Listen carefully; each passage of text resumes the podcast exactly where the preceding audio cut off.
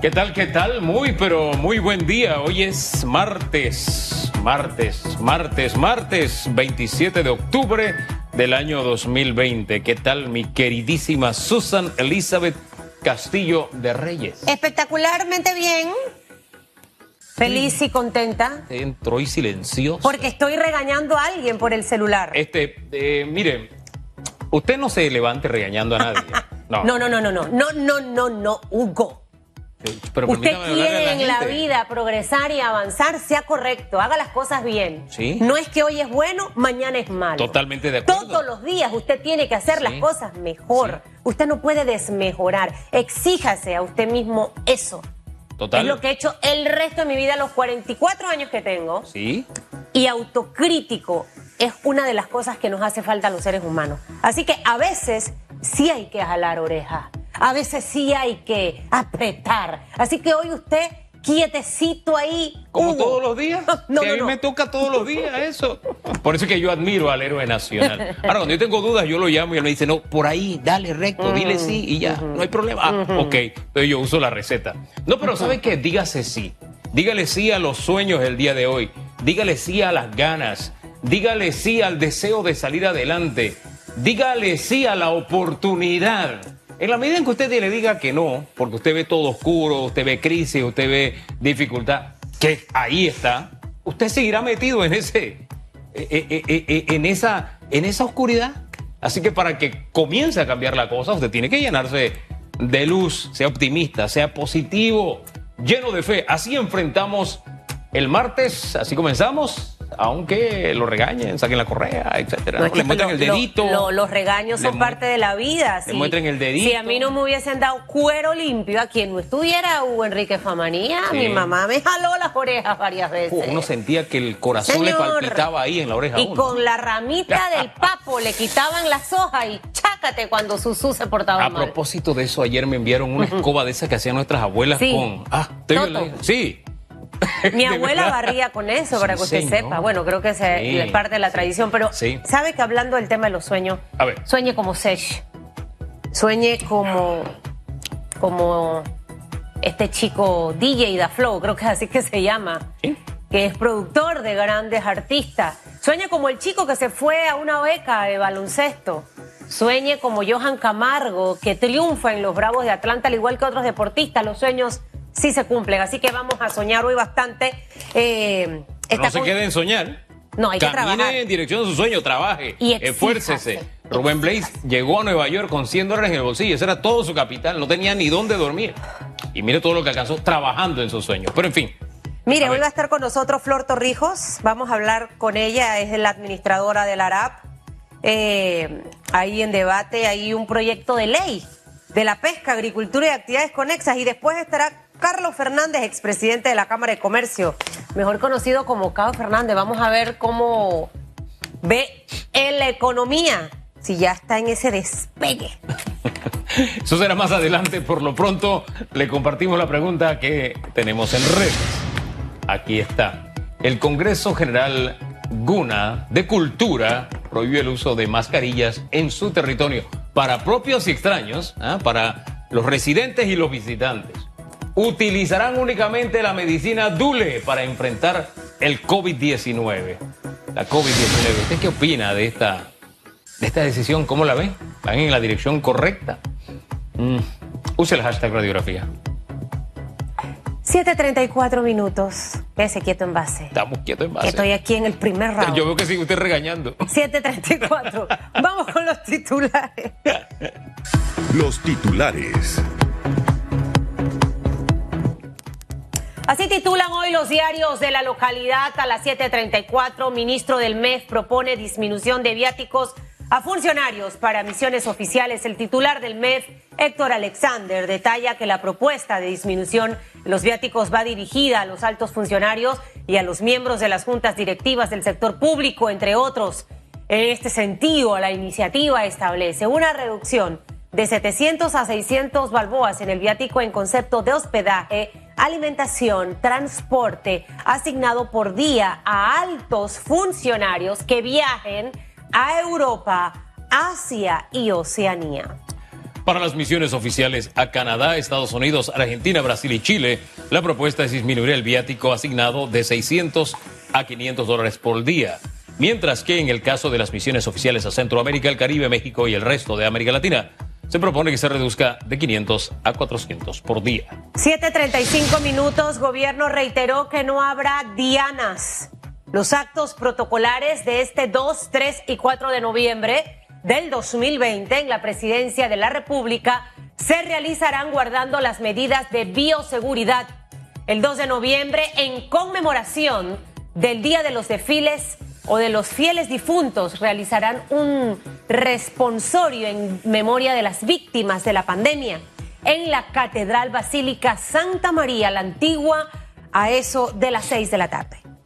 El martes, el presidente de la República, Laurentino Cortizo, encabezará la conmemoración con la izada de la bandera a las 6.30 de la mañana en el Palacio de las Garzas. El miércoles 4, Día de los Símbolos Patrios, se realizará la izada de la bandera nacional a las 6.30 de la mañana y la entrega al abanderado de este año, la Asociación de Muchachas Guías.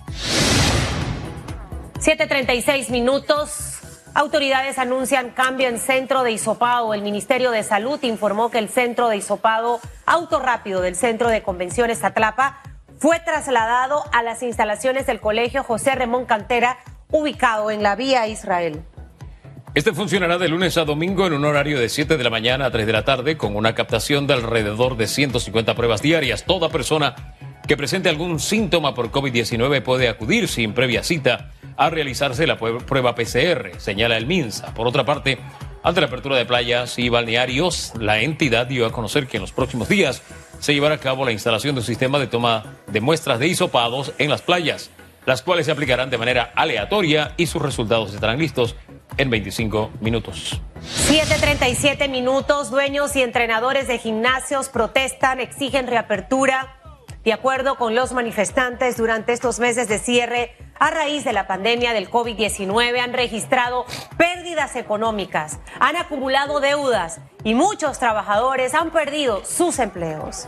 Sigue diciendo la información que estamos pidiendo de manera respetuosa tanto al ministro de Salud como al presidente de la República que así como se tomó en cuenta casinos, restaurantes y otros tipos de negocios, nosotros también somos panameños, tenemos necesidades, deudas, tenemos familia, sostuvo José Castro, uno de los manifestantes. 737, vamos con notas internacionales. Italia implementa restricciones más severas desde el confinamiento en el mes de abril. Según medios internacionales, bares y restaurantes cerraron a las 6 de la tarde, mientras que gimnasios, piscinas, centros recreativos cerraron su totalidad. Italia enfrenta a más de 20.000 nuevos casos contagiados cada 24 horas y un creciente descontento popular. Las nuevas restricciones estarán vigentes hasta el 24 de noviembre. 738, nos quedamos ahora en Bolivia porque la justicia de este país anuló la orden de detención contra el expresidente Evo Morales. El exmandatario había sido acusado de sedición y terrorismo por la supuesta participación en los violentos disturbios que rodearon su forzada salida del país tras las elecciones del año 2019. Morales se encuentra en Venezuela, donde fue recibido por el gobierno de Maduro y su regreso a Bolivia se espera sea el 11 de noviembre. Hasta aquí, los titulares. Los titulares. Vamos rápidamente con nuestra primera invitada esta mañana, mi queridísima Susana Elizabeth Castillo de Reyes. Así es, vamos a hablar del ARAP. Hugo Enrique Famanía, Flor Torrijos está con nosotros. Ella es la administradora del ARAP y en la Asamblea está en primer debate el proyecto de ley 131, señora Torrijos, que regula la pesca, la acuicultura y actividades conexas. Así que esto va a ser interesante. Creo que el ARAP eh, tiene responsabilidades muy importantes y creo que va a ser necesario que esta mañana nos hable de, de ellas y por qué a través de este borrador de anteproyecto de ley. Buenos días. Muy buenos días, gracias por la oportunidad de compartir con ustedes esta mañana. La verdad que muy divertido el programa. Eh, nosotros estamos contentos de presentar esta ley. la verdad que es un honor para la institución, ya que esta ley ha estado dando vuelta desde el 2015. Eh, la última ley de pesca, de agricultura y actividades conexas es de la presidencia de Ernesto de la Guardia, data desde 1959. y dentro del el ejercicio del primer debate pudimos concluir que todos los pescadores, ya sea deportivo, artesanal o industrial, y los acuicultores concluyen que esta ley es necesaria, que esta ley los beneficia para tener una industria robusta y fortalecida. Definitivamente eh, la ley nunca puede estar hecha a la medida del pescador ni el acuicultor, sino que la ley tiene que estar a la medida del país. Así que definitivamente eh, va a ser muy interesante el segundo debate porque hemos escuchado propuestas de diversos sectores. Eh, se tiene establecido que el segundo debate va a ser durante este, esta semana, y todavía están por anunciar. Ahora, usted dice que la, la ley no puede estar hecha a la medida del pescador, sino a la medida del país. Pero para el pescador, el país es ese, el mundo de la pesca. Su vida diaria depende de eso. Y, he escuchado dos quejas. Voy con la primera. El monto de las multas a quienes violen la ley es tan exorbitante que ellos tendrían que comprometer a sus futuras generaciones y sus futuras posesiones para poder pagar esas multas. Es decir, se está tratando con tabla rasa a las grandes empresas y al pequeño pescador. ¿Eso se mantiene igual? ¿Eso ha cambiado? ¿Es así o no es así? Dígalo usted.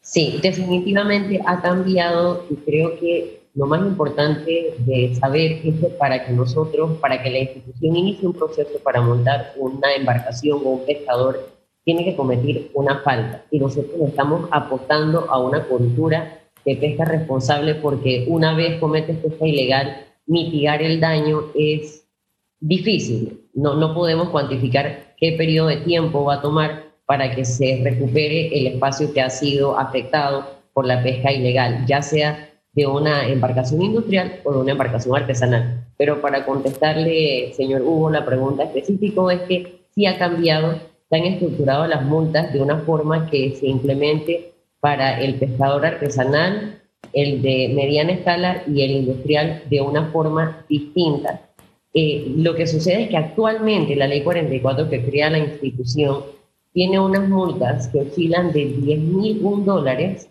a un millón de dólares. Entonces hay una enorme discrecionalidad y nosotros estamos aquí temporalmente.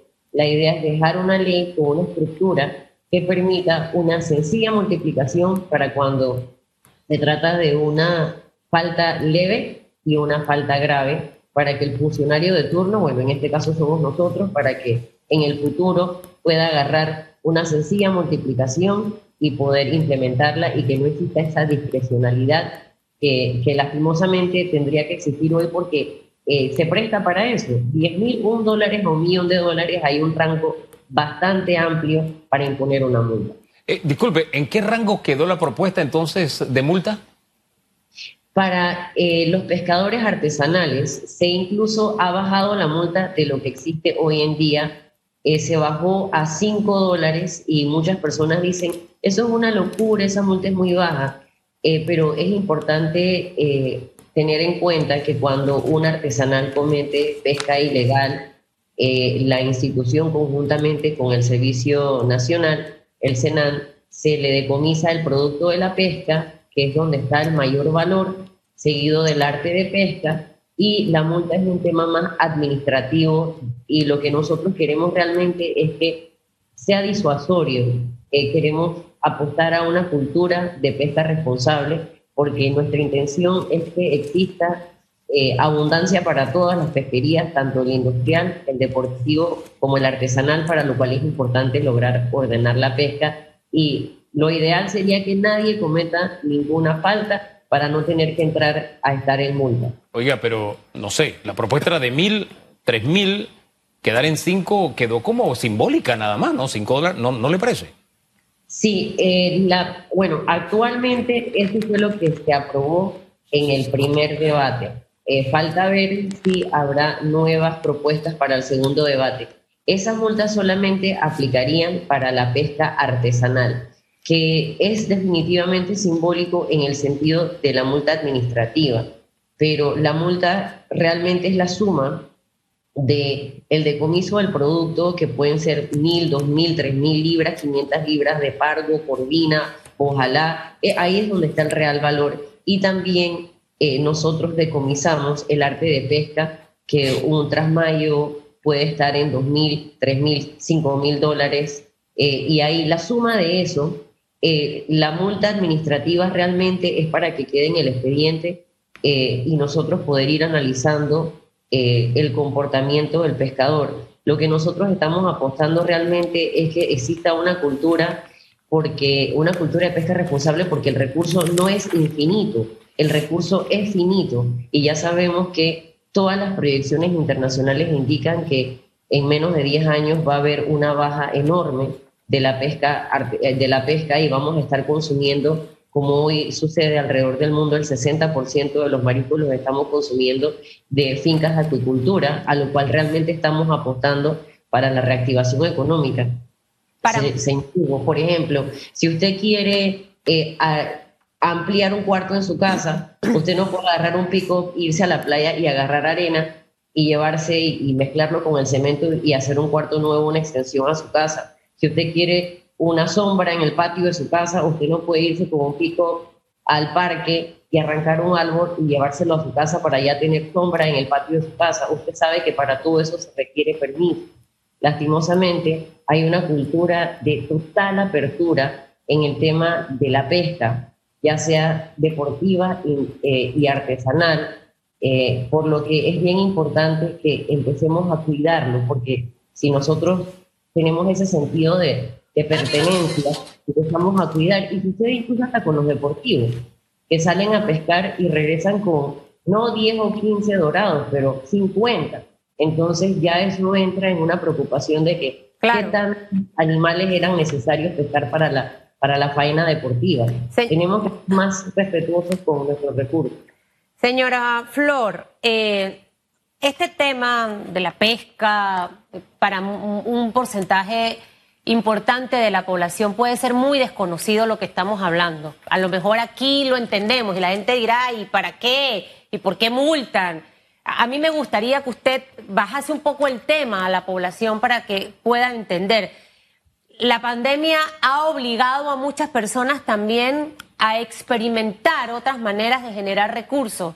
Y, obviamente en algunos lugares cercanos a lo que son nuestras costas y demás, muchas personas han tenido ahora que aprender a, pescar y, todo esto. Quiere decir que eh, lo que antes veíamos como, como un consumo a lo mejor doméstico, ahora se va a estar convirtiendo en un modo de subsistencia.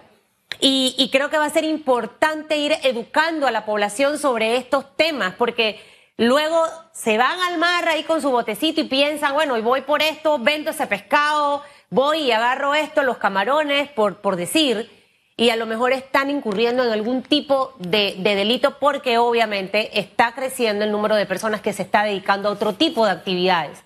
Eh, trate como de ejemplificarnos con algo sencillo para que la gente pueda entender y, nos diga cómo esto va a beneficiar a la población en general.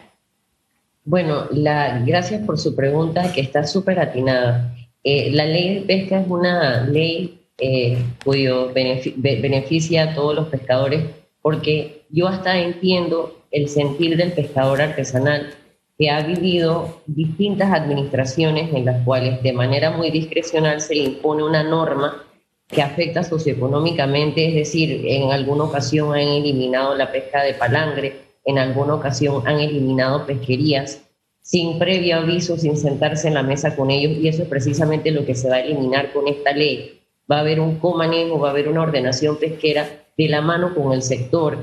Y por eso es tan importante esta ley, porque garantiza su sostenibilidad.